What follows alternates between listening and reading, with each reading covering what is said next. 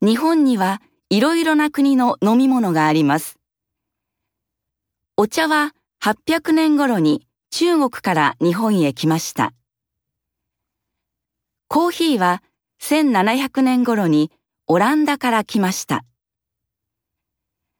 紅茶は1880年頃にイギリスから来ました。皆さんの国にはどんな飲み物がありますか？